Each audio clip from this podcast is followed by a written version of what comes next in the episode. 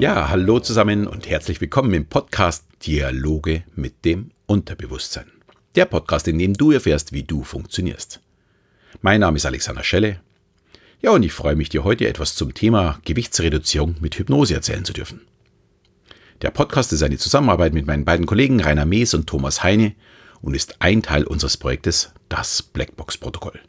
Wenn ihr mehr zu uns oder zu unseren Seminarangeboten wissen möchtet, haben wir für euch einen Link in die Shownotes gestellt. Ja, in zwei Wochen beginnt die Fastenzeit und daher dachte ich mir, bespreche ich mal das Thema Abnehmen. Oder auch sich gesünder ernähren und das Ganze mit Hilfe von Hypnose. Es ist immer nach meinen Shows ein sehr präsentes Thema, wird immer wieder gefragt und natürlich auch bei unseren Selbsthypnose-Seminaren entstehen bei diesem Thema immer interessante, ja und auch sehr intensive Diskussionen. Man merkt, irgendwie beschäftigt es doch die meisten. Und ja, bei manchen geht es einfach nur darum, ein paar Kilo abzunehmen. Andere wiederum möchten einfach nur gesünder essen. Ich hatte jetzt erst im Januar äh, eine junge Dame in meiner Show, die habe ich nach der Show gefragt, wie sie denn ihre Abneigung gegen Gemüse ablegen könnte. Die war gärtenschlank, aber ja, ihre Ernährung beinhaltet anscheinend keinerlei Gemüse. Und das würde sie gerne ändern, schafft es aber nicht. Und ob denn da die Hypnose helfen könne. Ja, und dann gibt es noch die, die sich in ihrem Körper nicht mehr wohlfühlen und ihrem Leben ja so grundsätzlich etwas verändern möchten. Also es gibt viele Gründe, um sich mit dem Thema zu beschäftigen. Aber bevor ich jetzt in das Thema Hypnose und Abnehmen einsteige, möchte ich vorab ein wenig zu meiner Einstellung zu dem Thema erklären. Das ist sicherlich keine ja, wissenschaftliche Einstellung und ich werde auch nicht belegen können, ob meine Meinung richtig ist und ich bin auch absolut offen bezüglich anderer Ansichten. Für mich ist nicht das Ideal oder das Normalgewicht entscheidend und auch nicht mein Fettgehalt oder mein BMI, also dieser Body Mass Index. Mir geht es um mein Wohlfühlgewicht. Ja, oder um meinen Fitnesszustand, der ist vielleicht noch fast wichtiger. Das kann bei dem einen ein Astralkörper mit einem Fettgehalt von 15% sein und ein anderer fühlt sich halt mit einem Fettgehalt von 25 bis 30% wohl. Dieses nur schlank ist schön und gesund, äh, damit kann ich nicht wirklich was anfangen. Da sind wir einfach nicht alle gleich genug, also jeder ist einfach da ein bisschen unterschiedlich. Allerdings bei über 30% Fettgehalt sollte man sich dann bezüglich Gesundheit schon ein wenig Gedanken machen, wie man vielleicht das Problem in den Griff bekommen könnte. Und damit komme ich auch zu meinem zweiten wichtigen Punkt, mein Fitnesszustand. Um gesund zu sein, ist es nicht notwendig, Marathon laufen zu können. Aber wer schon beim Treppensteigen schon nach dem ersten oder zweiten Stockwerk eine Verschnaufpause benötigt, sollte sich durchaus mit dem Thema Fitness ein wenig beschäftigen. Und damit meine ich nicht unbedingt dreimal die Woche ins Fitnesscenter gehen, sondern einfach mal die Fußwege am Tag erhöhen, ein bisschen spazieren gehen oder am Tag zehn Minuten in ein paar ja, Gymnastikübungen oder sowas investieren. Das hört sich nach wenig an, ist aber auf jeden Fall schon mal mehr als keine Bewegung. Und auch die kleinsten Übungen helfen unsere Muskeln anzuregen. Ja, und gerade wer immer wieder so kleine Zipperlein am Rücken hat und ein wenig seinen Rücken und seine Bauchmuskeln trainiert, wird sehr schnell merken, wie es besser wird. Ich selbst spreche da aus leidvoller Erfahrung und habe damit auch meine Rückenschmerzen in den Griff bekommen. Ich habe immer wieder Rückenschmerzen gehabt, aber was weiß ich, so 10 Minuten, 15 Minuten am Tag reichen da vollkommen, um die Muskeln so weit aufzubauen, dass ich diese Schmerzen wegbekommen habe. Aber bleiben wir beim Abnehmen. Ja, du wirst dich jetzt vielleicht fragen, wie meine Einschätzung, ja, was das alles mit Hypnose zu tun hat. Sehr viel, da eine gesündere Ernährung und sich ein wenig bewegen im ersten Moment gar kein wirkliches Problem ist, oder doch? Unser Unterbewusstsein unterstützt uns immer in der noch angenehmeren Tätigkeit. Und das ist ganz sicherlich auf der Couch liegen, statt 20 Minuten spazieren zu gehen. Und genau diesen Glaubenssatz müssen wir in unserem Unterbewusstsein verändern. Ja, um uns da nicht so gequält vorzukommen. Sollen mit Freude spazieren gehen oder lieber einen Apfel statt einem Schokoriegel essen. Und um diesen Glaubenssatz in unserem Unterbewusstsein zu verankern, stehen uns wieder unterschiedliche Wege zur Verfügung. Habe ich ja schon ein bisschen auch bei der äh, nicht beim Nichtraucher-Podcast erzählt und möchte ich auch jetzt ein bisschen darauf eingehen. Zum einen kann ich zu einem Hypnosetherapeuten gehen. Dann gibt es die Möglichkeit, über Selbsthypnose das Problem in den Griff zu bekommen. Und dann gibt es noch Audiohypnosen im Handel oder wie bei mir eben eine Hypnose-App. Alles drei hat Vor- und auch Nachteile. Aber für jeden sollte da etwas dabei sein. Und wir schauen uns jetzt einfach mal ein bisschen genauer an. Einer Einzelsitzung bei einem Hypnosetherapeuten sollten die eigenen Probleme in einem Vorgespräch analysiert werden.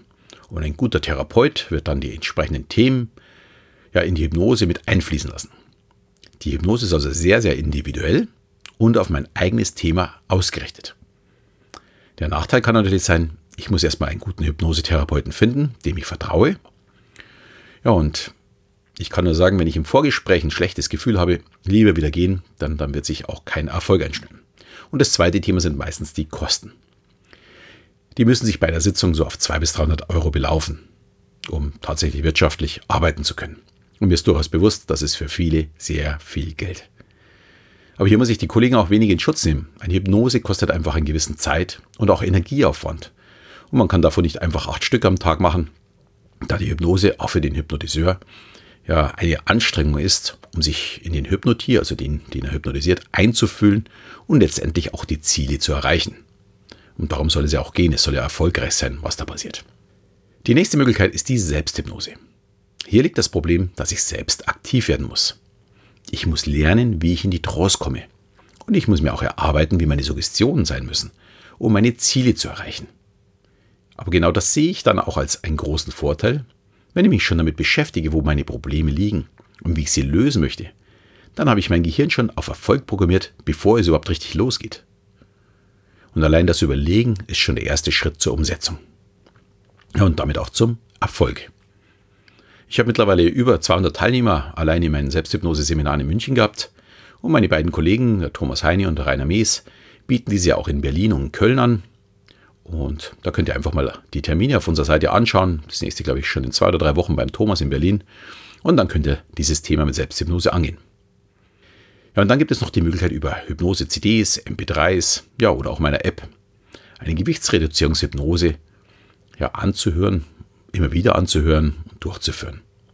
Der große Vorteil ist sicherlich die ganz schnelle Verfügbarkeit und die geringen Kosten. Wer möchte, muss nur in App Store meine Hypnose-App runterladen und könnte im Grunde in 10 Minuten loslegen. Allerdings gibt es da auch einen gewissen Nachteil. Zum einen führt man bei einer Audiohypnose in der Regel kein Vorgespräch durch. Ja, und auch dieses intensive Beschäftigen wie vor einer Selbsthypnose findet oftmals nicht statt. Ich habe dieses zwar in meiner App so ein bisschen beschrieben, worauf man achten sollte, was man sich auch zusammenschreiben soll, aber ob das dann auch wirklich jeder macht, ich weiß es nicht. Außerdem ist so eine Hypnose natürlich allgemein gehalten.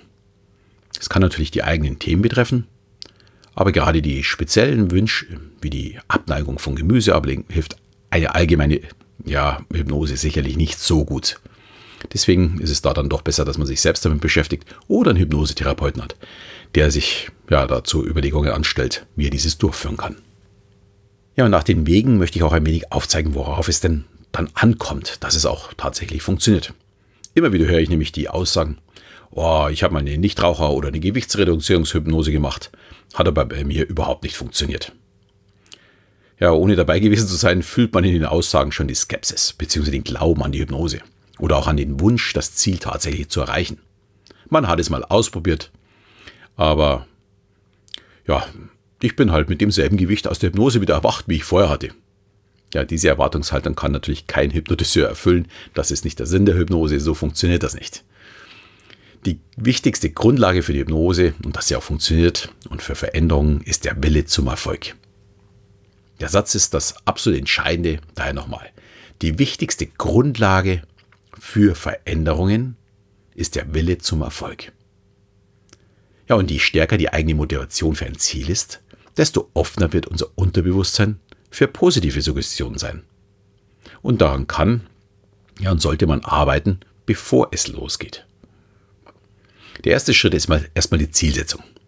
Was möchte ich denn tatsächlich erreichen? In welchem Zeitraum möchte ich es denn erreichen? Mit welcher Verhaltensänderung glaube ich es denn erreichen zu können? Und das Ziel könnte dann zum Beispiel lauten, ich will in den nächsten zwölf Wochen sechs Kilo abnehmen, indem ich konsequent auf Alkohol und Süßigkeiten verzichte. Oder wer Richtung Sport gehen möchte, der könnte auch sagen, oder jeden Tag 15 Minuten Sport treibe.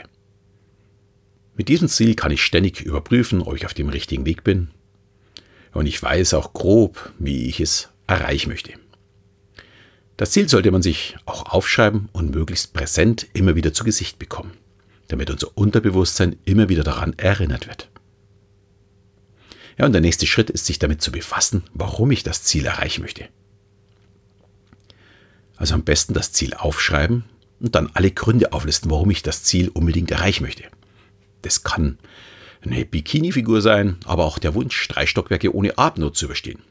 Oder bei der Hochzeit meiner Tochter wieder in den Anzug passe. Da gibt es viele, viele Möglichkeiten. Umso mehr dir dabei einfällt, umso besser. Und das Blatt Papier muss dir klar machen, warum es für dich wichtig ist, das Ziel zu erreichen. Und das kannst du dann auch jeden Tag durchlesen. Wiederholungen funktionieren nämlich wie eine Hypnose.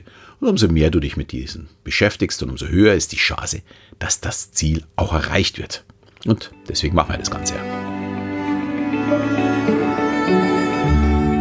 Ja, und wir haben natürlich auch einen inneren Widerstand unsere inneren Blockaden.